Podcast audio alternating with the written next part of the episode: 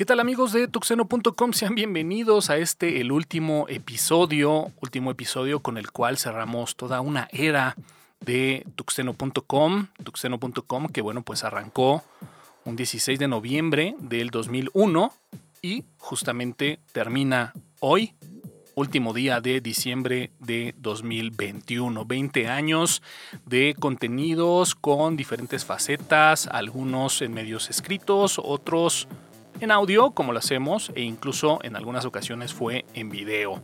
Así que bueno, pues el día de hoy, qué mejor forma de cerrar esta era que muy al estilo de cómo se hicieron los contenidos de tuxteno.com, hablando de noticias de tecnología. Y el día de hoy, bueno, pues hemos escogido justamente 10 noticias que se dieron por ahí a lo largo de este 2021 y que bueno, pues iremos platicando en este podcast. Saludo a mi buen amigo Jorge Medina. Jorge, ¿cómo estás? ¿Qué tal? ¿Cómo estamos? Muy bien, mi estimado Toño. ¿Y tú qué tal?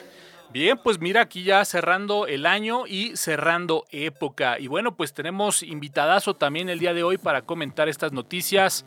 Nuestro buen amigo Joel Barrios. Joel, ¿cómo estás? Por fin se me hizo que estés aquí haciendo ya algo en Tuxteno.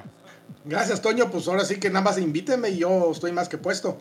Bueno, pues arranquemos entonces este eh, podcast Hablando por ahí acerca de esta plataforma de nombre OnlyFans, que bueno, pues ha dado mucho de qué hablar eh, por la gente que lo utiliza, por la plataforma en sí, y justamente la noticia ahí a inicios del año 2021 hablaba de que bueno, pues OnlyFans estaría justamente por ahí ya eliminando ¿no? todo lo que son las cuentas que estuvieran utilizando su plataforma para difundir eh, contenidos para, para adultos, Joel. Bueno, fue algo que, fue muy sonado hace unos meses. Este, la, originalmente se dice que es porque los accionistas de OnlyFans, algunos de ellos, eran de ultraderecha y obviamente no estaban muy de acuerdo con, el, tipo de contenidos que se estaba publicando. Entonces, de ahí salió eh, precisamente el que se, se hiciera una intentona de prohibir el contenido para adultos pero obviamente eso fue como darse un tiro al pie, porque básicamente OnlyFans vive de eso. Este, y finalmente este, eh, hicieron recapacitar a los accionistas y hacerles ver que realmente OnlyFans, si el contenido para adultos, realmente no deja muchas ganancias. Realmente no habría a lo mejor ah, mucha, digamos, baraja, ¿no? Para, para justamente justificar, como bien dice esta plataforma. Jorge. Y es que originalmente este OnlyFans pues iba a ser como un tipo Em, Patreon. O sea, se iba a basar en que, bueno, pues si tú tienes algún, eh, algún arte, algún trabajo, algún contenido, algo que, algo que te ofrezcas y que pues obviamente esos, esos fans que tienes, pues te iban a dar un, dinero por ese trabajo que tú estabas devengando, ¿no? Pero, pues sí, obviamente muchas eh, personas lo utilizaron, pues ahora sí que en época de pandemia, pues para esto del contenido adulto y obviamente, como bien lo dice Joel, al ver la cantidad de dinero que se perdía cuando anunciaron esto, pues dijeron, em, vamos a verlo, sí, vamos a checarlo. Fíjate que acabas de comentar algo muy importante y eso creo que habría que aclararlo, vale la pena aclararlo. Y es justamente que, bueno, pues esta plataforma va muy enfocada a que alguien que genera contenido, ¿no? Pues lo pueda subir a esta plataforma y finalmente pueda cobrar, eh, pues por ese material, ¿no? No nada más eh, para la gente que ahorita va conociendo OnlyFans, ya tiene como una idea ahí preconcebida de que, bueno, pues es 100% para material eh, para personas ya de 18 en adelante. Y no, la verdad es de que dentro de la misma plataforma se puede encontrar muy pocos, pero bueno, pues sí, obviamente eh, proyectos de otro tipo de contenido.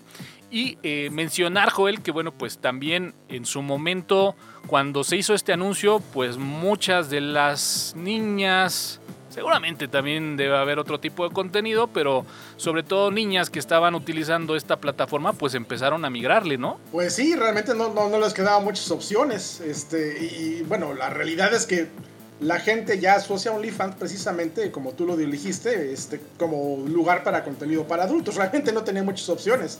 La otra era irse a Pornhub o irse a Xvideo, pero ahí no hay una manera de monetizar tan fácil como la tienen con OnlyFans. Sí, es correcto. Y además, bueno, eh, Digo, no sé, ¿no? Eh, sabemos que este tipo de plataformas cobran una cierta comisión, ¿no? Eh, eh, básicamente al generador de contenidos le permiten usar esta plataforma, ellos cobran, ¿no? Se, se, vuelven un intermediario y hay un tema ahí de una comisión por ese servicio.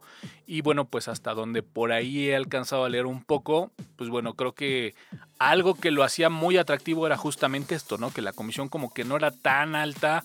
Creo que por ahí también de repente modificaron un tema eh, eh, justamente en la comisión, ya cuando decidieron, pues bueno, dejarlo ahí, pero bueno, pues finalmente eh, ahí queda como la anécdota referente a que, bueno, pues trataban, como bien decías, de eliminar este tipo de contenidos, pero bueno, pues al final ahí quedó y mucha gente que se movió, pues bueno, también ha, seguido ahí. Y de repente también este tipo de, fenómenos, este tipo de movimientos, permite ¿no? que nuevas plataformas eh, o plataformas que a lo mejor no estaban tan consolidadas, pues bueno, de repente tomen ese, ese protagonismo que bueno, pues al tener este monopolio tan centralizado, no las permitía o no les permitía lucir. Pero bueno, pues esa es una de las noticias que teníamos por ahí a inicios de este 2021 y sin duda alguna, Jorge, pues bueno, eh, la siguiente noticia en la cual, bueno, pues eh, la tuvimos por ahí en alguno de los podcasts referente a esta presión de Estados Unidos que hacía a Facebook referente a la venta de WhatsApp e Instagram. ¿Lo recuerdas? Sí, claro, sobre todo porque, pues recuerdo muy bien que Mark Zuckerberg le, hablaron ahí del Congreso para decirle específicamente qué había pasado con todas sus cuestiones que venía arrastrando de Cambridge Analytica y que pues había estudios que decían que, que Instagram pues producía cierto pues cierto, cierto sentimiento de depresión, de ansiedad, porque pues obviamente tú ves una foto bien hecha y las fotos que salen ahí pues son de, de, personas, indistintamente hombres y mujeres, o inclusive comida o lugares que se ven hermosos, se ven preciosos y tú en automático dices, yo quiero estar ahí, pero pues al verse uno el espejo que no tiene unos filtros, dices, híjole, tengo esta imperfección o esta. Y entonces el amor propio empezaba a decaer sobre todo en adolescentes, que ya de por sí es difícil la situación en esas eh, etapas. Y pues... Em, pues con todo esto lo, lo, estaban eh, pues acusando un tanto de monopolio. Oye, pues ya tienes los datos de Facebook, ahora ya tienes los datos de Instagram, ahora ya tienes los datos de WhatsApp. O sea, ya tienes teléfonos celulares, a dónde viajan y qué publican o venden, básicamente. La verdad es de que, bueno, pues este tipo de presiones, sobre todo del gobierno americano, las hemos visto ya en algunas otras ocasiones, pero ¿Tú qué crees, Joel? ¿Crees que en algún momento dado le pasen esta factura de todos estos escándalos en los cuales se ha visto eh, Facebook? ¿Crees que en algún momento dado haya este quiebre? Porque bueno, pues a final de cuentas, al día de hoy, cerrando ya 2021, pues la verdad es de que todo quedó en eso, ¿no? En una presión. Bueno, definitivamente en algún momento dado va a tenerse que, dividir la, empresa, porque si lo vemos con números crudos, Facebook tiene básicamente, bueno, lo que es el consorcio de Facebook, todo lo que representa la empresa que ahora se llama Meta, pues tienen un porcentaje considerablemente alto de cuota de mercado en lo que se refiere a redes sociales. Los únicos que le pueden llegar quizás este, cerca de, los niveles de eso, pues sería, por ejemplo, Twitter o, por ejemplo, este, Telegram, que sería la competencia de WhatsApp. Pero realmente las cuotas de mercado que tienen Twitter y que tienen Telegram pues son muy, muy bajas comparadas a lo que hace Facebook con WhatsApp. Entonces, eh, va a llegar un punto en el cual su monopolio va a ser tan dominante que va a afectar a otras empresas y, es cuando va a comenzar la presión del Departamento de Justicia para presionar para que se venda WhatsApp y, e Instagram y por, por, lo menos reducir un poco el poder que, tiene actualmente Facebook. Realmente ahorita Facebook así como está puede hacer lo que se le pegue la gana con lo que se refiere a lo, que es este, la, la, influencia en cuestiones políticas, la influencia en cuestiones este, gubernamentales, la influencia en todo lo, que se, todo lo que se te pueda ocurrir que se pueda difundir a través de Facebook. No, indiscutiblemente es algo que ya ni siquiera tendríamos que analizar, ¿no? O sea, ya se vio, ya pasó, ya vimos que eh, Facebook pudo ser esa herramienta que políticamente generó o marcó tendencia. Entonces, bueno, sin duda alguna, eh, como bien comentas, ¿no? Es un, eh, pudiéramos decir, un instrumento, ¿no? De mucho poder, de mucho control, y que, bueno, pues en la medida en la que va creciendo y va, eh, pues vaya sumando estas empresas, estas compras que ha venido haciendo y que, bueno, pues de repente, habrá que decirlo, ¿eh? Y lo hemos platicado por ahí en algunos programas, WhatsApp tampoco es como que la gran herramienta que se utilice, sobre todo, por ejemplo, en Estados Unidos, en México, pues bueno, la ubicamos porque pues prácticamente yo podría decir que a lo mejor es de los países que más la utilizan, pero bueno, pues eh, ahí está y suma, ¿no? Eh, y en la parte de Instagram, pues bueno, es un poco complicado, ¿no? Eh, eh, preguntarle al buen Joel, porque pues bueno, este, ni siquiera foto de perfil manejamos, ¿no? Pero ¿alguna vez has estado por ahí en Instagram, mi Joel? Muy poco, realmente solamente para bajar las fotos de Faye. Pero este, mira, fíjate que algo que quisiera agregar al respecto es eh, la cuestión de, de cómo se gestiona la moderación y la censura dentro de Facebook que aquí, eh, creo que alguna vez te comenté en alguna conversación personal que, hicimos, realmente hay una muy delgada línea entre lo que es moderar y lo que es censurar. Ahora, en este caso, por ejemplo, Facebook es una empresa estadounidense este, que protege y obviamente este, está en favor de, fomentar sus valores como tal, ¿no? Entonces, hay cosas que, por ejemplo, en algún lugar, en alguna otra región, en algún país, un municipio, lo que sea, puede ser que, por ejemplo, ahí, bueno, quieran hablar de algo y ese algo rompa con, las reglas que tiene Facebook en cuanto a sus reglas de comunidad y ese es el punto donde uno se pone a pensar, bueno, me están censurando esta publicación, ¿por qué? Si, esto es lo que está pasando en mi pueblo, ¿no? O es lo que se hace aquí en, en, mi, mi, municipio. Entonces, este... Eh, eh, aquí es donde, donde entra este, eh, a discusión el tema justamente de lo que es la censura y lo que es la imposición de valores que tiene Facebook este, sobre los valores de Estados Unidos sobre el resto del mundo, que realmente con la regla con la que mide es con la regla de las, las, leyes y lo que son los valores dentro de Estados Unidos. Realmente el que, por ejemplo, en otros países eh, no sea algo tan serio, por ejemplo, hablar de ciertos temas, bueno, eso es algo que le, que, le, vale dos cacahuates a Facebook, ¿no? Finalmente ellos van a censurar lo que para dentro de Estados Unidos se considera inapropiado. Permíteme interrumpirte para que no se me olvide esta parte.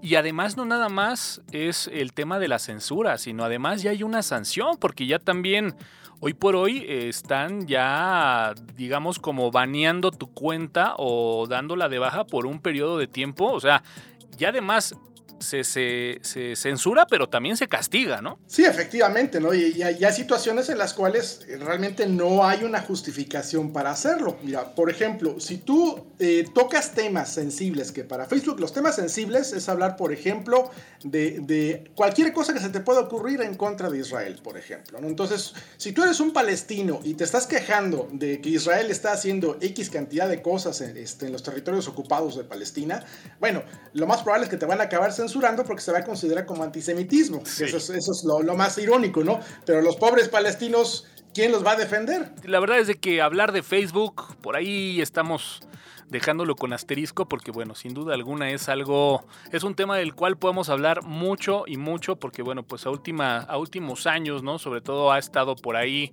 pues en cualquier cantidad de escándalos. Pero bueno, pues finalmente la nota la teníamos ahí, en donde bueno, pues veíamos esta presión de Estados Unidos.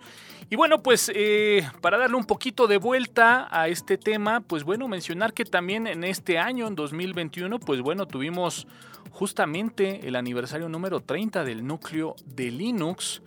Y bueno, pues eh, yo por ahí también lo he comentado eh, en algunas publicaciones, en algunos posts, si me hubieran dicho lo que Linux iba a hacer en el año 2021, seguramente me hubiera reído. Pero bueno, mi buen Jorge, 30 años del núcleo de Linux. Efectivamente, Toño, fíjate que pues como un gran sistema operativo, eh, con licencia de uso libre y además una cantidad enorme de programas para poder hacer, si no lo mismo, pero sí muy cercano a lo que se hace con el software muy profesional y que se, y que se, este, pues que se paga por una licencia, ¿no?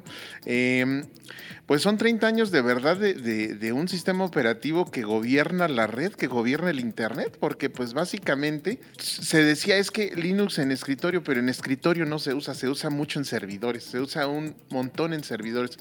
Solo los locos como yo usan este eh, pues Linux en su escritorio y luego tienen problemas de configuración y así, pero... con, el pues, audio, con el audio. Sí, exacto. Pero, pero la verdad es que, eh, he de ser muy sincero, eh, es un sistema que revive eh, hardware que ya pues tiene tiempo. Es óptimo para, para equipos tanto nuevos como viejitos te da una velocidad impresionante aunque tengas un procesador muy pequeño y sobre todo que pues puedes tener lo de digamos vanguardia aunque sea un equipo de hace 10 o 15 años, bastante, bastante bien. Y pues enhorabuena cuando se les ocurrió este a Linus Torvalds el, eh, a programar este, este, este sistema. Híjole, de verdad, de verdad, yo sí, yo sí lo agradezco. Joel, 30 años de Linux, caray, la verdad es de que pues mucho de estar reunidos hoy es por Linux, ¿no? Afirmativo. Y mira, eh, me mencionó Jorge lo de los servidores, pero no va solamente a, nivel de servidores de alguno que otro escritorio, ¿no?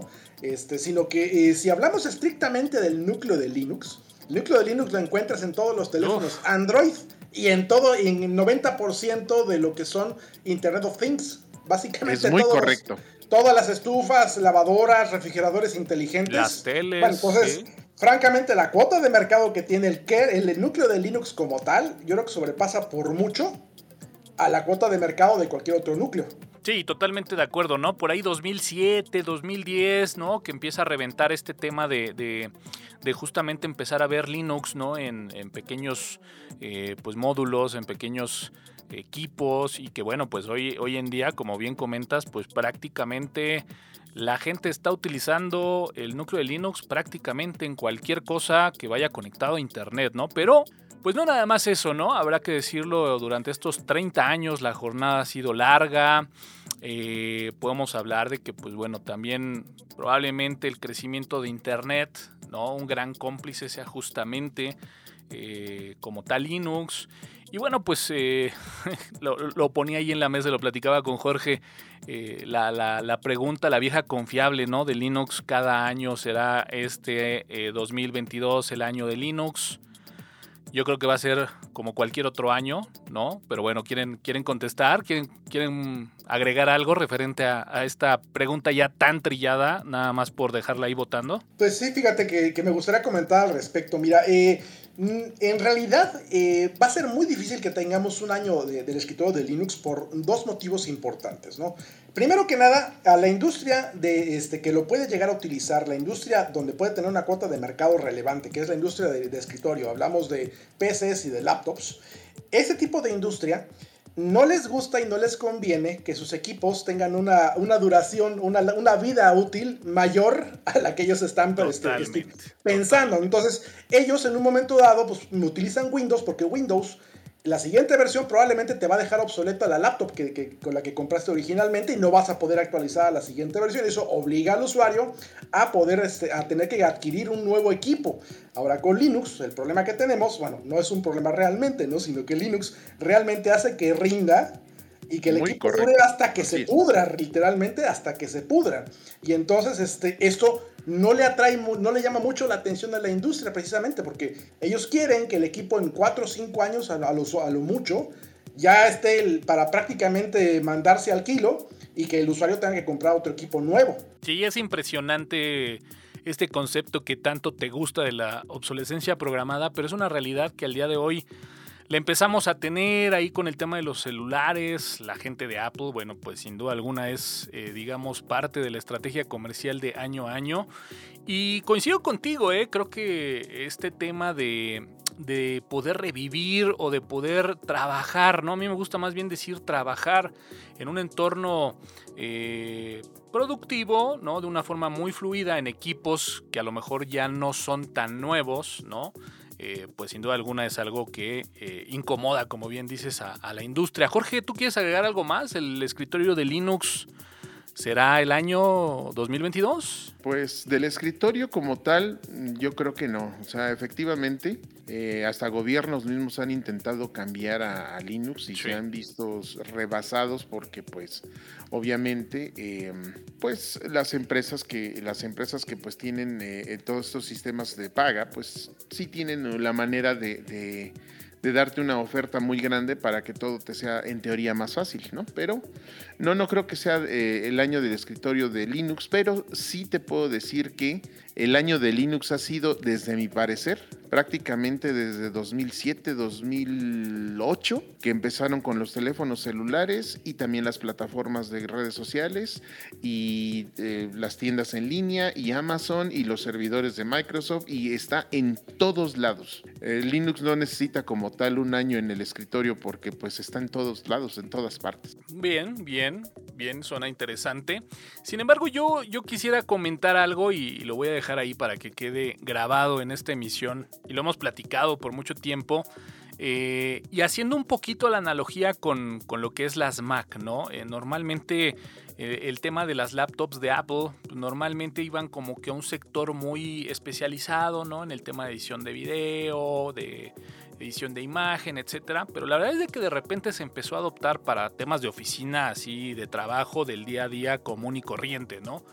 Eh, yo sigo creyendo, como alguna vez lo platicamos en algún live, que bueno, pues el día que haya un Office, ¿no? Compatible con Linux, seguramente a como sabemos que están ya los escritorios de funcionales, de bonitos, incluso puede decir, eh, en la actualidad, pues bueno, ahí pudiera ser un punto de partida. Pero bueno, mientras no haya como que ese ese Office, ¿no? Para, para Linux, pues bueno, yo también considero que eh, será todavía un poco complicado. Pero bueno, dando un poquito de vuelta al tema, eh, pues bueno, no podíamos dejar de fuera estas plataformas de streaming que bueno, pues se multiplican como Gremlins en los 80s. Ahí por si le quieren dar una vuelta a Wikipedia. Y bueno, pues ahí salía justamente esta noticia, ¿no? En donde Netflix anunciaba que eh, pues uno de los nichos por los cuales empezaría ahí a, invertir algunos dolarucos, pues es justamente el mundo de los videojuegos. Y lo platicábamos ahí en la, en la preproducción de este podcast. Pues Jorge, dices que por ahí hay algo en Android, yo la verdad no he visto mucho nada, yo el Netflix, pues bueno, en la aplicación ahí del Smart TV, pero si tú me dices que hay algo en Android, pues te creo. Pues mi estimado Toño, mira, hay, quisieras, o sea, quisiera que, realmente... Me eh, convenciera, ¿no? Lo hubiera... Exactamente. Hay juegos eh, donde estén, pues eso es lo interesante de buscar, pero este... Pero según esto ya hay juegos en Android para, para este que Netflix hizo y pues los juegos que iban a, sacar y, el hit más fuerte iba a ser el de Stranger Things que pues ibas a ir a través de una serie de misiones, etcétera, etcétera, y basados en la serie ibas a tener las misiones. Eso parecía, se escuchaba muy bien, porque si lo ibas a jugar en el celular y iba a ser completamente compatible y iba a estar muy fácil y muy fácil en la compatibilidad, en la manejabilidad, etcétera, etcétera. Bueno, pues este sí suena muy, muy interesante. El pequeño problemita, ¿verdad? Es que pues pues yo utilizo bastante Netflix en Android y sí, o sea, ya, ya busqué y ya dije, pues a lo mejor yo estoy muy mal y no, no leo bien o se me pasó, pero pues la, el apartado sigo sin encontrarlo. No, yo quisiera pensar que a lo mejor está el piloto en Estados Unidos y luego lo bajan a todo el resto del mundo, pero pues, pues déjame, te digo que quién sabe. Me, me, hiciste una, un, un muy buen bloque de tiempo para justamente en este momento abrir mi teléfono, ir a la aplicación de Netflix y efectivamente en la parte inferior hay un botón eh, que dice juegos. Y eh, pareciera ser que dentro de, este, de esta sección hay un catálogo como tal, pero bueno, pues ya una vez que vas al juego, en este caso por ejemplo Stranger Things 1994, viene la opción de instalar el juego, ¿no? Entonces bueno, pues sí, efectivamente ahí están. La verdad es de que yo, pues de entrada ah, soy como que muy selectivo en el tema de los, de los videojuegos. Eh, y como comento, pues eh, la parte de Netflix, pues normalmente ya hay muy práctico en los Smart TVs con el núcleo de Linux, ¿no? Y, este, y normalmente, pues bueno, se va uno directamente al contenido que va a haber. Pero pues sí, ahí hay, ahí hay juegos muy sencillitos, pero bueno, Joel, ¿tú consumes algo de esto? ¿Tú, tú que tienes ahí chavales? ¿Te la sabías o, totalmente ajeno al tema? No, de hecho sí, sí lo sabía, pero para serte honesto, eh, yo lo busqué en mi teléfono, también ahorita aprovechando este, el, este, el espacio de tiempo que nos dieron. Y yo creo que más bien este, no, no es tanto que esté este, en modo de prueba en Estados Unidos o en alguna otra parte, sino va, a depender más bien creo que del modelo del, del, celular o, o, del teléfono o la televisión. Que por ejemplo en el televisor que tenemos, que tiene un par de años de antigüedad, no aparece absolutamente nada de juegos. Entonces, y tampoco en mi teléfono, que es un teléfono bastante este, modesto. Pero digo, si a ti te parece, seguramente tienes un teléfono muy bueno. Este, es muy probable que a ti sí te aparezcan los juegos. Yo creo que depende más bien del soporte que tenga el hardware para, para, para un momento dado. Digo, no le veo mucho sentido a que tengas un teléfono de gama muy baja o gama media y que te den chance a jugar juegos que a lo mejor se consumen todos tus recursos. Sí, por ahí va, por ahí va. Yo creo que por ahí va. No, no es un gran teléfono, es un, Note 9 ya de algunos añitos atrás. Pero bueno, pues finalmente creo que pudiera ser por ahí. Pero bueno, al final de cuentas, lo interesante es que Netflix, eh, pues bueno, nos deja ver que el negocio va funcionando bastante bien. Que, pues bueno, se dan el, lujo de empezar a, a, invertir algunos dólares, como decía, en algunos otros sectores que no tienen nada que ver, pero que, como lo platicábamos en su momento en la nota, si nos empezamos a eh, dar cuenta que eh, estas empresas de streaming, pues bueno, empiezan a ver más allá de los contenidos que puedan mostrar y que, como lo está haciendo la empresa de Apple, pues está apostando por diferentes tipos de contenido y seguramente con el paso del tiempo veremos que algunos funcionan, algunos no, algunos seguirán y bueno, pues algunos se desecharán. Nada más ahí para rematar, pues bueno, los juegos, la verdad es de que los previews... Eh, creo que deja un poco que desear. Pero bueno, 2020 y 2021, vaya que ha dado que hablar esta nueva aplicación, tanto para cosas buenas como para cosas malas. Pero justamente la noticia era esa. TikTok le ganaba en tema de hits a Google. Que bueno, mi Jorge, no son cosas menores, ¿eh? No, para nada. O sea, este de hecho, Google fue el que también publica entre diciendo, ay, qué bueno y quejándose, de que pues efectivamente TikTok es ahorita la página más visitada, mucho más que Google inclusive hasta para buscar distintos temas.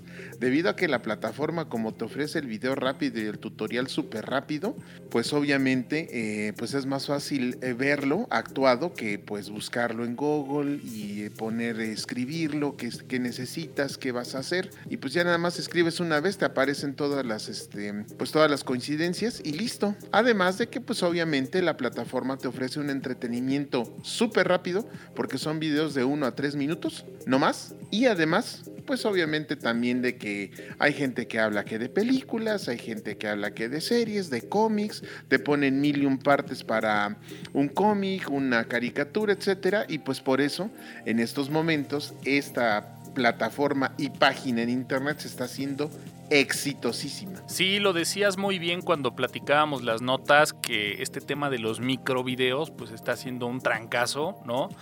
Y como bien dices, yo lo veo como esa botanita atractiva, ¿no? En donde medio te dejo ver algo de contenido, te enseño dos, tres tips fáciles o algo muy sencillo para posteriormente invitarte a que consumas más.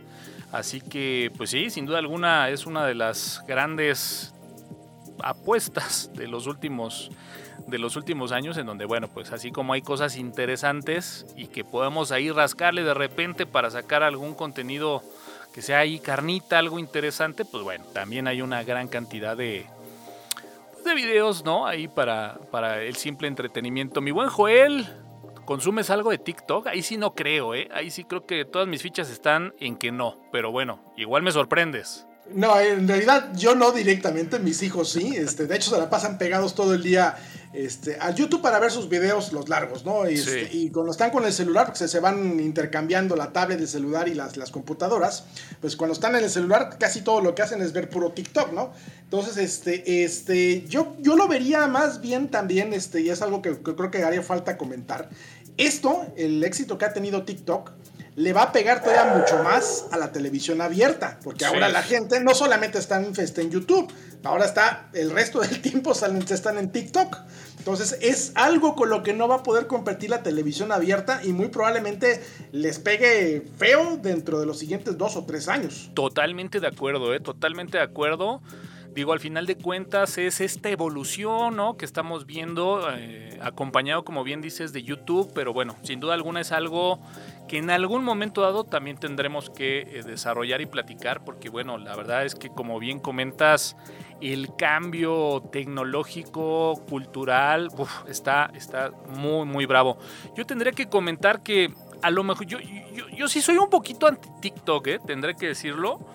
Eh, me, he, digamos, como que cargado más del lado de Reels, ¿no? A lo mejor porque está un poquito más a la mano de Instagram y con todo este tema de la pandemia y la cantidad de videos que mucha gente empezó a subir a través de la pandemia, la verdad es de que como que traté de, mantenerme un poquito al lado, de hecho no tengo cuenta de TikTok, pero donde sí, tendré que decirlo, pues esta parte de Reels, en donde justamente eh, también fue una de las noticias ¿no? de, de este 2021, que bueno, pues ante el auge de TikTok y esta competencia de pues consolidar alguna de estas dos plataformas, como la plataforma de videos cortos, pues bueno, por ahí extendía ¿no? el, tiempo para, los Reels. Y bueno, pues la verdad es de que ahí sí, en la parte de los Reels, esta mezcla que han hecho en la parte de Reels, eh, videos cortos con la, parte de música y la verdad es de que sí eh, puedes matar ahí el tiempo bastante si es que te sobra. Eh, o te puede consumir tiempo de más, ¿no? Porque pues sí, al, al, estar, ¿no? Yendo de un video a otro en estos videos cortos y no saber qué te vas a encontrar, pues vaya que es un tremendo, pero tremendo gancho. Así que bueno, pues justamente salía esta noticia y pues caray, no podemos dejar de lado, ¿no? La salida de esta versión de Windows 11 que Joel, pues ya anticipabas por ahí algunos temas, ¿no? De eh, estas estrategias que los grandes corporativos, ahora en temas de software, ni siquiera de hardware, pero que como siempre sabemos hay alianzas y eh, pues uno de los más sonados en esta salida de Windows 11 fue, justamente ese tema de cuántas laptops iban a poder recibir esta actualización, entre comillas, eh, gratuita ¿no? Eh, ante, bueno, pues el, el, tema este de la obsolescencia del hardware, de qué hardware sí iba a poder, cuál no iba a poder. Pero bueno, pues finalmente Microsoft presenta Windows 11, mi buen Joel. Pues sí, efectivamente, este, eh, y eh, Windows 11 viene siendo el más claro ejemplo de cómo funciona la obsolescencia programada. Que definitivamente tú quieres usar Windows 11 sin problemas, necesitas o un equipo nuevo o bien uno relativamente reciente. Ahora, de aquí yo puedo entender el por qué lo están haciendo. Este, y el por qué lo están haciendo va, básicamente, va muy de la mano del tema de vulnerabilidades de los CPUs de Intel. En pocas palabras, Microsoft lo que quiso fue, vamos a quitarnos de, problemas con, los CPUs que tienen problemas, porque los CPUs que tienen problemas, el parche de seguridad que requieren hace que esos equipos se tornen increíblemente lentos. Entonces, no me conviene darle soporte a esos equipos con mi nuevo sistema operativo. Entonces, es entendible que lo hagan Aquí hay una razón justificada para hacerlo. Este, pero por otro lado, obviamente, este, esto pues manda prácticamente al kilo o a, los centros de reciclaje pues un montón de equipos de, todas las personas que no pueden cambiar el sistema operativo o que no, no tienen las, eh, los conocimientos para poder cambiar el sistema operativo, ¿no?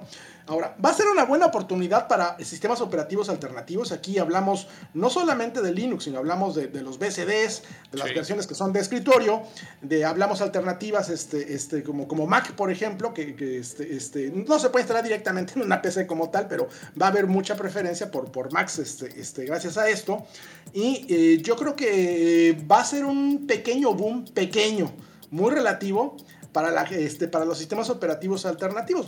Simplemente este, tienes la opción de meter un Linux, un Ubuntu, un Linux Mint o lo que sea, o un Fedora, este, vas a poder darle vida nueva a ese equipo. Ahora, eh, yo aquí te lo voy a comentar porque tengo un equipo justamente de los que no son compatibles con Windows 11. Es una, es una Lenovo viejita que, que, me dieron.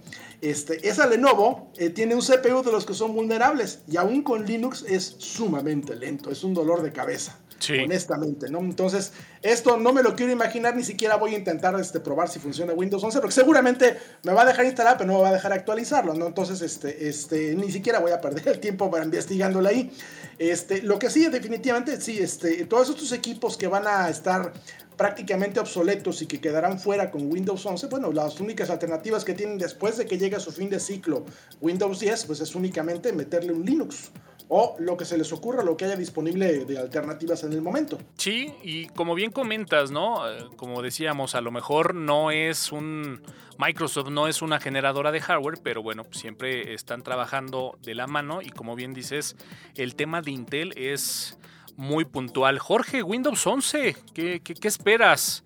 Eh, digo, al final de cuentas es eh, catalogado ahí en Internet como el gran asesino de los equipos viejos. Sí, efectivamente, digo, coincido mucho con lo que dice el buen Joel de la obsolescencia programada y del problema que tuvieron todos los procesadores, tanto Intel como AMD en la parte de la seguridad. Sin embargo, eh, bueno, pues al ser un sistema de Microsoft y no es que y no es que sea por mala leche, pero la verdad es que eh, tardaron, ¿qué te gusta? 15 días en prostituir esa, esa cuestión y poder instalar con una USB y un archivito y ejecutar algo, este, el Windows 11 en cualquier equipo y que sea rápido y que tenga todo. Entonces, em, está bueno, está bien que, que, digamos, eh, tengas algo mejor, más seguro sí está perfecto. Lo que no me hace tan perfecto, pues es como coincido con, con muchos, es que pues no puedas usarlo en equipos anteriores, que forzosamente lo tengas que usar en equipo nuevo. Hace sentido, ¿por qué? Porque dices, bueno, ok, para evitarme, como bien dice el Joel, oye, ¿sabes qué? No voy a darle mantenimiento a todo eso, no voy a darte un parche, no voy a hacerlo porque pues ya te lo vendí, ¿no? O sea, eh, ahí vemos que las empresas, pues dices, no tienen corazón y lo que importa pues es el dinero. Y bueno, pues... Eh, Espero que sea un buen sistema operativo, ya enfocándonos más, espero que sea un buen sistema operativo. No lo he querido probar porque desafortunadamente yo sí estoy con, con, esta situación en mente de que todo lo que saca Microsoft en cuanto a sistemas tiene un sinnúmero espantoso y asqueroso de errores. Y luego, ya conforme le van poniendo unos 3.000 parches, entonces sí, ya comienza a funcionar. Windows 10 no fue la excepción. Eh, al principio eh, era el, revive máquinas viejitas y después con todos los parches fue algo terriblemente lento.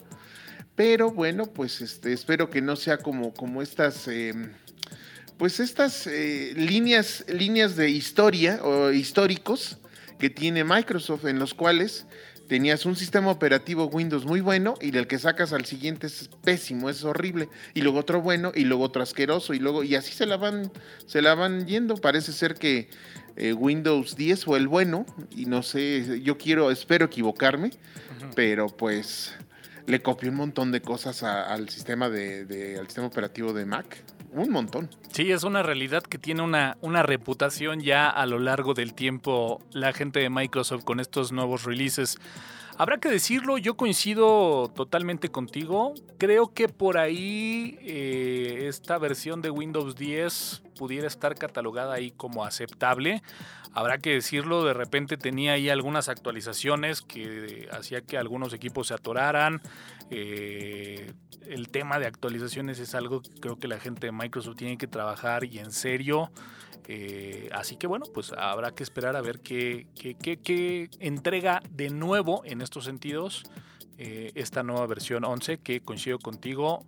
Eh, al menos no pudiera, pudiéramos pensar que, pudiera ser una evolución en muchos de los factores obviamente de, problemas que han generado versiones anteriores pero bueno por ahí ya salieron algunos eh, problemitas, ¿no? Eh, a pocos días de que, bueno, pues entregó el release de esta versión de Windows 11. Habrá que esperarlo, habrá que comprar equipo nuevo y bueno, pues ya quien tenga la oportunidad de irlo probando, pues excelente. Lo que sí hay que mencionar es de que, bueno, pues como normalmente pasa, muchas firmas de software eh, a lo mejor todavía no están listas o incluso recomiendan que todavía no se haga el brinco a Windows 11 porque, bueno, pues obviamente aún no están preparados para algunas cosas y pudiera dar problemas. Pero bueno, la noticia era esa por ahí, ya prácticamente cerrando este año. Y bueno, pues algo que también no podemos dejar pasar de largo, digo, ya hablamos de Facebook por ahí.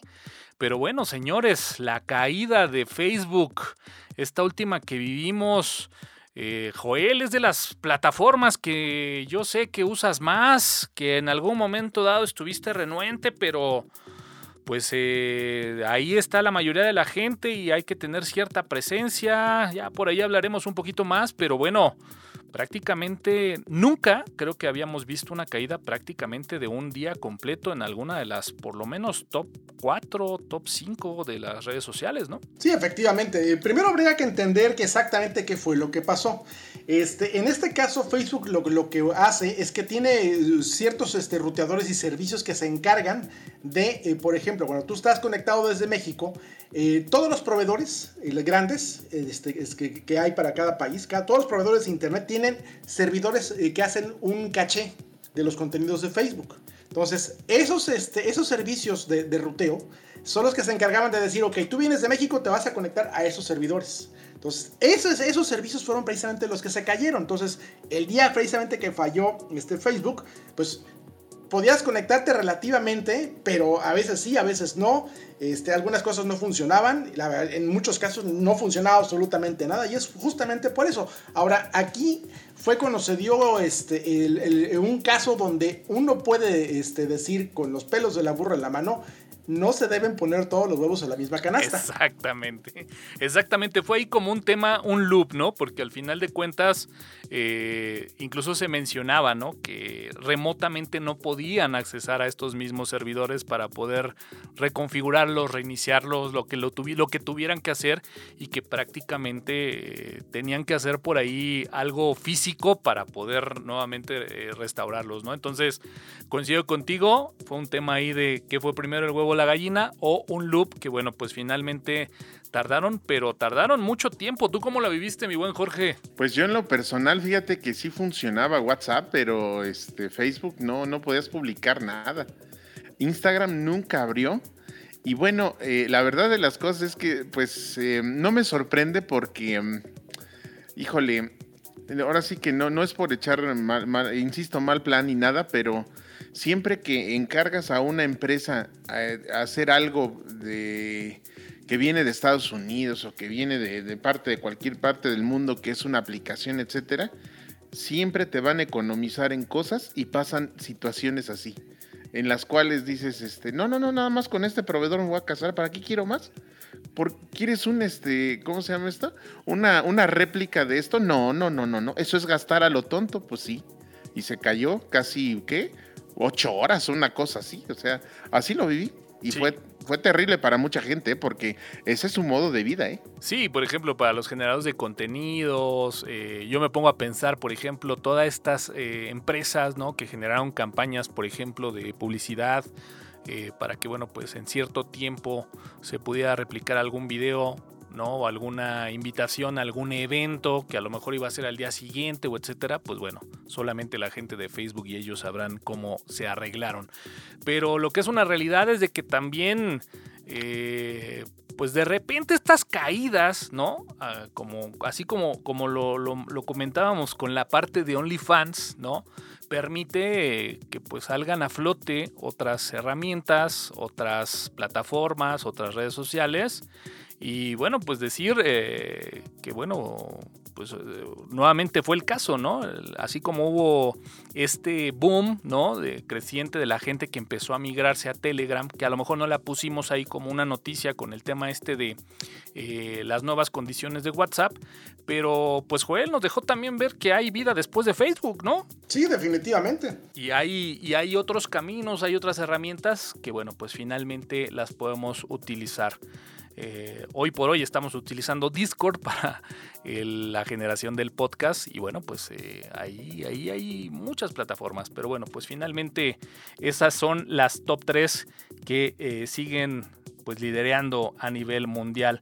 Y bueno, pues ya por ahí también, ya llegando y acercándonos por allá al mes de noviembre, eh, pues hablar un poquito ahí de lo nuevo que sacó Mac, ¿no? Eh, lo nuevo que sacó más bien Apple con el tema este de las MacBook Airs con su nuevo procesador, el tema del iPhone 13 y bueno, pues eh, equipos que ya por ahí hemos hablado acerca de eh, pues esta nueva apuesta que hace Apple con el tema de sus nuevos procesadores y pues una gama completa en tema de MacBook Airs, en tema de iPhone, en tema de iPads, ¿no, Jorge? Es correcto. Fíjate que eh, cuando yo vi ese, ese evento, eh, yo decía, a ver qué van a sacar en esta ocasión. Nuevas Mac, como siempre, no, yo quedé sorprendido.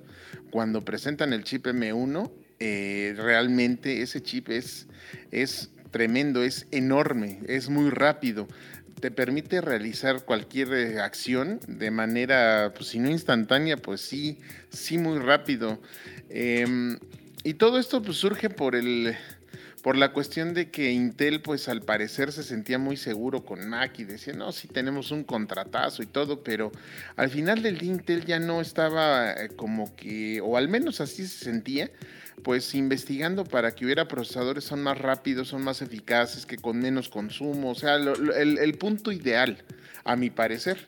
Entonces, pues la compañía de Apple decide hacer sus propios eh, microprocesadores y pues con esto viene a mejorar y a ya cerrar, eh, cerrar muy fuertemente por vía de hardware ya el ecosistema que tiene pues con todo el todo lo que es el Mac OS y el iOS de veras impresionante, así como el costo de estos artículos también es muy impresionante, de verdad. Fíjate que quiero rescatar acá algo que comentaste mucho referente a los procesadores Intel y es algo que también le quiero comentar y, quisiera escuchar más bien a Joel qué, opina, ¿no? Pero si es una realidad que en los últimos dos, tres años en temas de Intel, aparte de toda la eh, publicidad negativa ¿no? que ha tenido por todo este tema de eh, los aspectos de seguridad en los procesadores de Intel.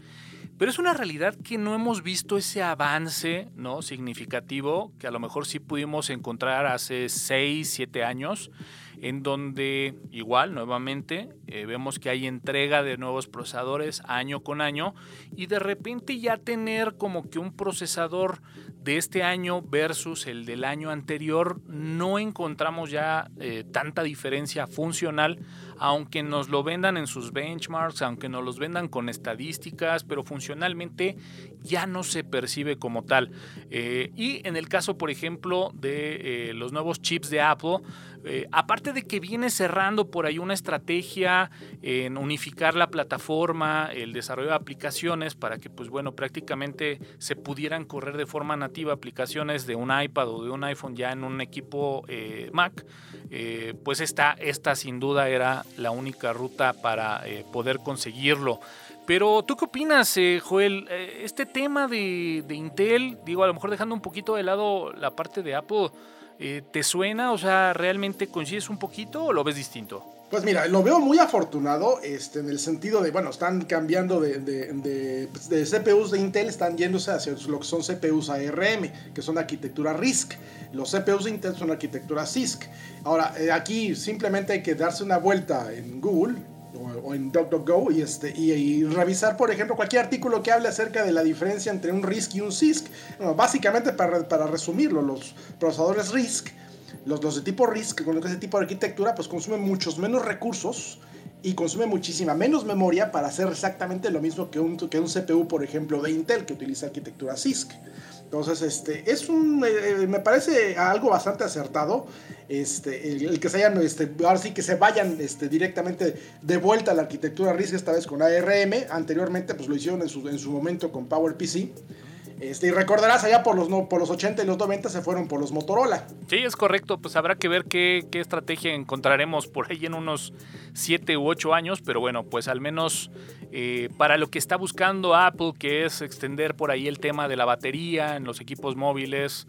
Eh, ya una vez hecho esto en las tablets, en los iPhones, pues bueno, la verdad es de que era, como yo decía, el paso más eh, transparente que podían hacer. Sin embargo, pues bueno, se quedan de lado, Jorge, pues toda esta gente que también de repente eh, aprovechaba un equipo de, Mac para instalar de repente Windows también, ¿no? Sí, sobre todo de que, como alguna vez lo mencionábamos, todo el hardware que hace Apple no es para nada malo, es bastante bueno. Este, son equipos muy, muy funcionales y muy, muy bonitos, obviamente, pero también muy funcionales. Y mira que yo los he visto porque yo lo he abierto dos que tres, y sí, hasta tienen baño de oro, y o sea, sí dices, wow. Pero pues efectivamente, junto con la obsolescencia programada y este golpazo que le dan a Intel, pues ahora sí ya no hay manera, ¿no? Porque ahora sí, sí o sí dependes enteramente de Apple para efectivamente tener un sistema operativo que es, digamos, un Unix, pero hecho por esta empresa, porque de otra manera, pues no va a haber, a menos que te hagas tu Hackintosh, pero aún así no es posible. Y pues también, em, pues ya eliminan esa situación de tener un dual boot para aquellos que para aquellos que insisten en tener Windows para, para este, no sé, diseñar o, abrir Word o qué, sé yo, ¿no? Pero insisten en tener una, una, una plataforma así, ¿no? Que dicen un Mac, pues no juegues, ¿no? Sí, de repente, a veces no tanto por capricho, a veces por necesidad, pero bueno, era algo que se tenía, ahora ya no se tiene, pero eh, Bonitas, bonitas las Mac. Siempre, siempre he pensado que son de estos equipos que normalmente tienen lo mejor en temas de hardware, al menos como bien comentas en temas de calidad. Y bueno, pues ahí estuvo la presentación de estos nuevos equipos de MacBook. Y bueno, Joel, pues ya para ir cerrando, estamos por ahí en la penúltima noticia. Y bueno, pues hablar de que cada año pues tiene como que su apocalipsis, ¿no? A veces es un tema de que si va a caer un meteorito, que si es el fin del mundo, que si el error de X y justamente este 2021, pues bueno, se hablaba ahí de un apocalipsis en Internet, un gran apagón. Sí, efectivamente, y este, eh, fíjate que eh, en esta ocasión no se le, aunque a pesar de que se le dio muchísima difusión y se le dio también difusión con mucho amarillismo, porque hay, hay que ser sinceros, porque prácticamente te decían es que tu equipo ya no va a servir nunca y todo lo que había que hacer es actualizar un solo archivo. Es todo lo que se requería para que siguiera funcionando, ¿no? Pero a pesar de la difusión que se le dio, mucha gente por cuestión, no sé, tal vez escepticismo, tal vez de que no les interesaba mucho o de que pensaron eso no me va a pasar a mí, pues de hecho les pasó. yo con mis clientes, en cuanto cuando fue lo de la caducidad del, certificado raíz de, de Let's Encrypt, tuve, tuve varios clientes, que en la mayor parte de sus equipos no hubo problema, pero en los equipos este, viejos, del de, por ejemplo, del, el de, el de uno de sus jefes, resulta que era una Mac de hace muchos, muchos años, como 10 años más o menos, y ya, las actualizaciones se acabaron hace como 3 o 4, ¿no? Entonces no hubo manera de poder encontrar cómo actualizarle el certificado raíz de Let's Encrypt. Eh, después eventualmente se encontró cómo, pero tardaron como dos meses. Este, pero sí, efectivamente fue algo a lo que se, se le dio difusión con algo de amarillismo y a pesar de todo la gente no le prestó mucha atención, no le dio importancia y sí debió haberse le dado importancia. Muchas aplicaciones y muchas este, este, máquinas, muchos equipos, teléfonos particularmente y este, laptops este, este, con Windows y con Mac, eh, ya con Windows 7, con, con Windows 8 este, y versiones anteriores, pues no pudieron conectarse a muchos sitios que utilizan certificados de Let's Encrypt, que es básicamente el rey de ahorita de los certificados para, para, para SSL. Sí, es correcto. La verdad es de que si no tenés, si no, si no estabas como que, digamos, en ese ecosistema, ¿no? donde tenías que de alguna forma interactuar con equipos, como bien comentas, ya viejos, de repente pudo ser eh, a lo mejor hasta cierto punto transparente, ¿no? Pero, eh, pues bueno, muchos, muchos sí se pudieron dar cuenta, reitero, para algunos, pues fue, fue algo sin, sin anécdota. Tú, mi buen Jorge, algo, algo que hayas vivido con este apagón de internet tan exagerado que se vivió en 2021? Pues eh, sí, fíjate que mucha gente hasta decía, no, es que hasta el internet se sintió más lento y que no sé qué. No, no, no se sintió más lento, ¿no? O sea, no, no, no, no, no, no va por ahí, ¿no? O sea, la cuestión era, era, como bien lo dice Joel, un certificado. Y pues yo también viví, por ejemplo, lo del año 2000, en el cual decían que todas las máquinas se iban a, este, pues iban a tener una fecha distinta, iban a marcar error, el sistema operativo iba, iba a fallecer y toda la situación En ese entonces estaba, fíjate, todavía eh, en su apogeo Windows 98, Windows Millennium y Windows 2000 como parte de lo que era el NT, pero pues no les pasó porque pues obviamente también no, no este, los, los que hacen el hardware y los que también hicieron en ese entonces el sistema operativo, pues obviamente pensaron en esa situación y fueron muy pocos los equipos que tuvieron ese problema, pero ¿qué equipos tuvieron ese problema? Pues los que no eran tan actuales. Y tan actuales me estoy refiriendo a como pues, los primeritos que salieron, ¿sí? Una, no Commodore, pero pues sí, un poquito, una 6 era ahí, una 386, algo así. Y muchas Muchas de esas no lo tuvieron. Entonces sí fue más amarillismo que, este, que en realidad lo que pasó y no se cayó el internet, no se cayó ningún servicio, no se cayó la telefonía, no se cayó nada, al igual en esta, en esta ocasión, no pasó nada, absolutamente nada, pero sí obviamente pues sí tuvieron que checar eh, todo, lo que, todo lo que se refería a este certificado, porque si no, pues entonces, como en una empresa que yo conozco, sí les pasó y se quedaron sin internet como una semana. Pues eh, habrá que ver ahora qué apocalipsis encontramos por acá en el 2022 en temas tecnológicos y seguramente lo estaremos platicando si así Dios lo, lo quiere a finales del próximo año. Pero bueno, pues para cerrar... Y para ponerle la cereza al pastel de este 2021, pues vaya lío que eh, generó este Log4j sobre todo para todos nuestros buenos amigos administradores de servidores que bueno pues prácticamente se lo toparon ahí a finales de diciembre. Joel, ¿alguna experiencia con Log4j o no usas ese tipo de cosas? Mira, afortunadamente ninguno de mis clientes utiliza este, aplicaciones Java porque hay que aclarar aquí el punto, hay que aclarar un punto importante. Log4j es un componente que se utiliza en aplicaciones Java. Mucha gente me contactó, oye, es que estoy preocupado porque dijeron que este, hay un problema con Apache. No, no, no, no, espera. Apache es una fundación y hace muchas cosas, entre ellas un servidor web. Pero el producto que tuvo problema es algo que no tiene nada que ver con el servidor web Apache y es directamente relacionado con Log4j. Entonces, básicamente fue tener que aclararle a los usuarios y a los clientes que Log4j es solamente, este, solo, tiene, solo es relevante esa vulnerabilidad si tienen aplicaciones que utilicen Java y que explícitamente utilicen Log4j para guardar sus registros. Así es, es correcto. Fíjate que en este caso, eh, pues bueno, cuando salió obviamente el tema, pues normalmente uno, uno va y, trata de leerlo. Digo, al final de cuentas yo también estoy un poquito de tu lado, ¿no? No, no convivo con aplicaciones eh, de Java o de Java, pero quien sí está muy eh, en el día a día con eso es mi hermano. Y bueno, pues pude platicar un poquito y le decía, bueno, pues a ver, platícame un poquito, ponme en contexto, ¿no? Para poder compartirlo.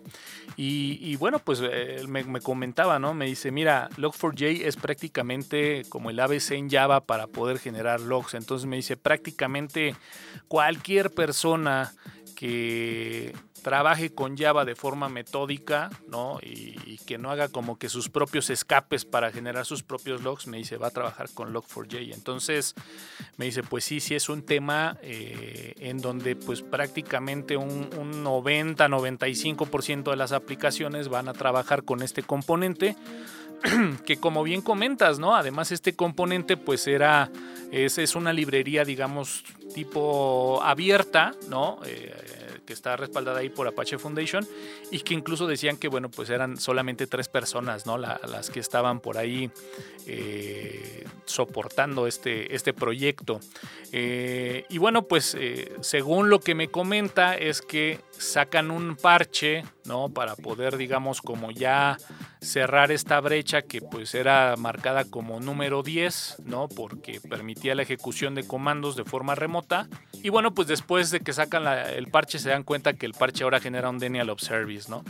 Y bueno, pues prácticamente por ahí, si no me recuerdo, antes entre el 24 o 25 de diciembre iban a sacar ya el parche del parche, que bueno, pues ya de alguna forma cerraba todo, pero pues bueno, eh, habrá que decirlo, muchos de, nuestros amigos seguramente, pues bueno, estuvieron trabajando arduamente, ¿no? Eh, la semana pasada, eh, en dos sentidos, ¿no? Ya sea que se, se podía parchar del lado de la aplicación o se podía parchar del lado del servidor.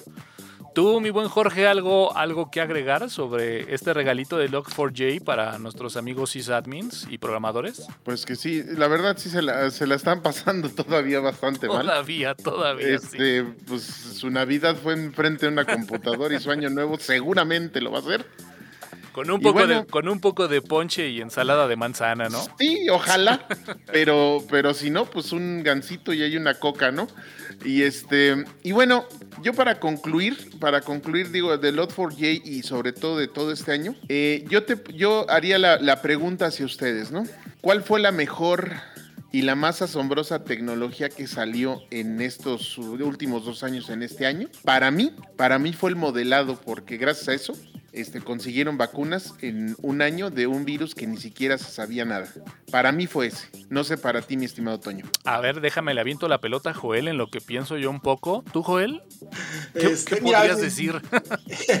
mira, coincido ahí en, ese punto. Las, las, herramientas estadísticas y de procesamiento de datos fueron básicamente los reyes desde el año, desde que empezó la pandemia, básicamente, ¿no? Hablamos de, de 2020, 2021.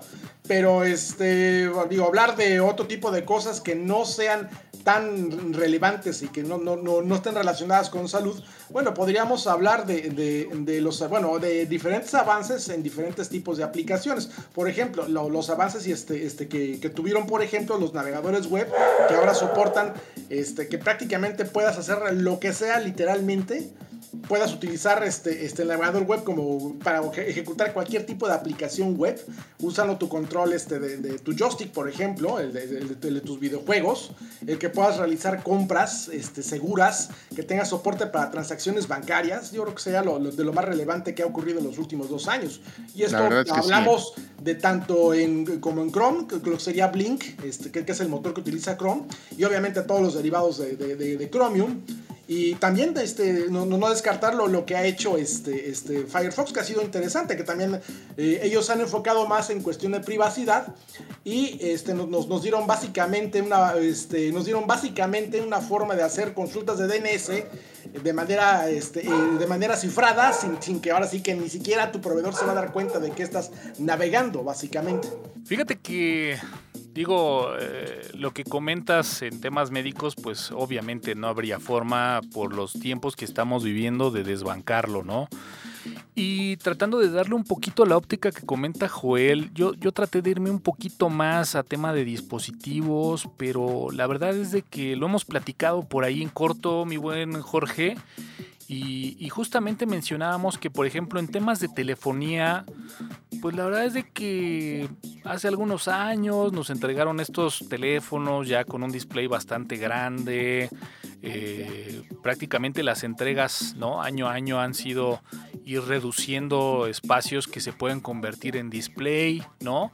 Y bueno, pues eh, a últimas eh, temporadas pues hemos encontrado ya algunos dispositivos con los displays flexibles que aún yo sigo tratando de encontrarle una utilidad, ¿no? Para poder justificar el costo absurdo que prácticamente cuestan, ¿no? Entonces... Muy absurdo, la no verdad. No sé, no sé, tendré que, tendré que pensármela un poquito más.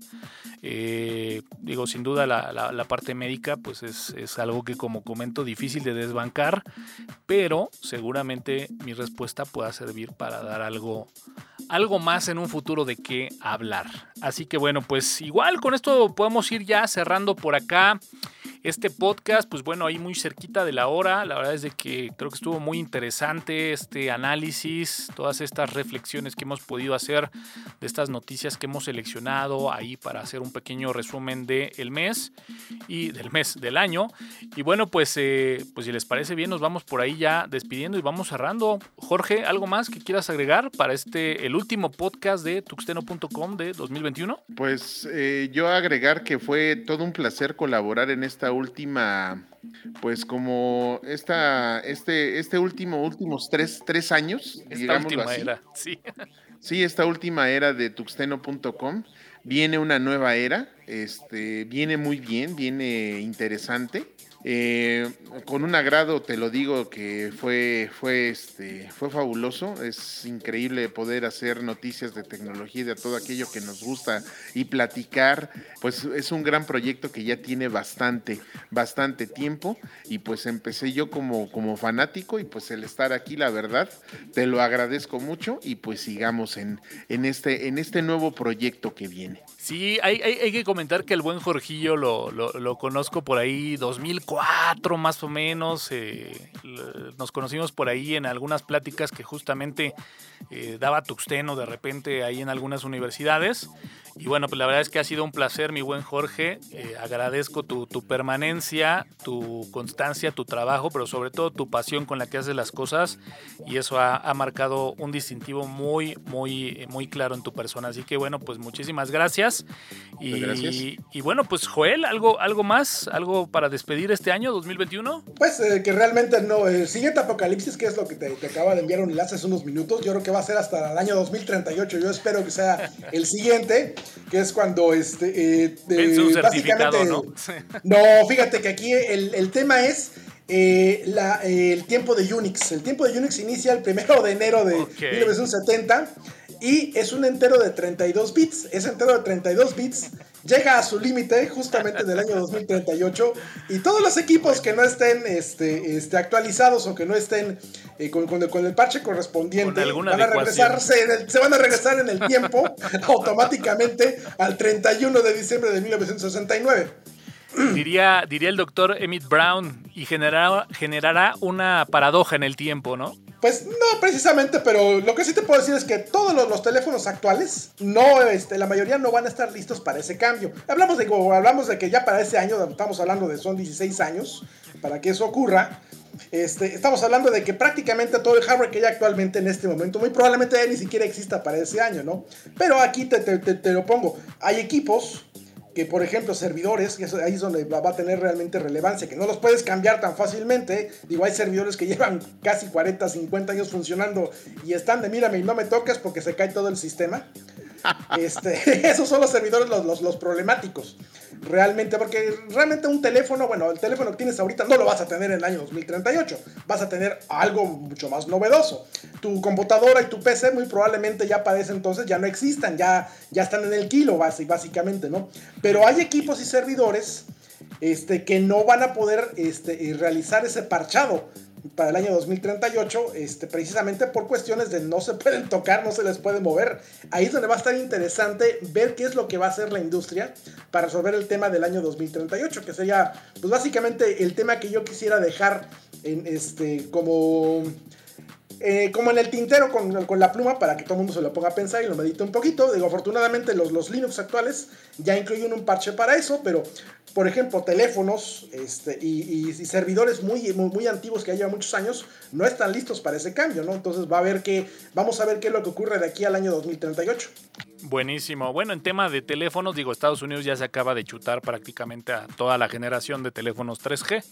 Entonces, eh, creo que, como bien comentas, será difícil llegar hasta, hasta el 38. Pero bueno, Joel, pues muchísimas gracias. Y bien, como decía Jorge, pues efectivamente con esto cerramos toda una era completa ahí de 20 años. Y como las patentes en México, pues bueno, después de 20 años se libera este proyecto. Básicamente ponemos un punto final en este camino que inició ahí a finales del año 2001. Y bueno, pues a lo largo de este tiempo ha habido una gran cantidad de gente que ha participado de forma directa e indirecta en el proyecto. Pues a toda esa gente que ha participado eh, le damos muchísimas gracias a todos los que en su momento confiaron en este proyecto, que aportaron algo.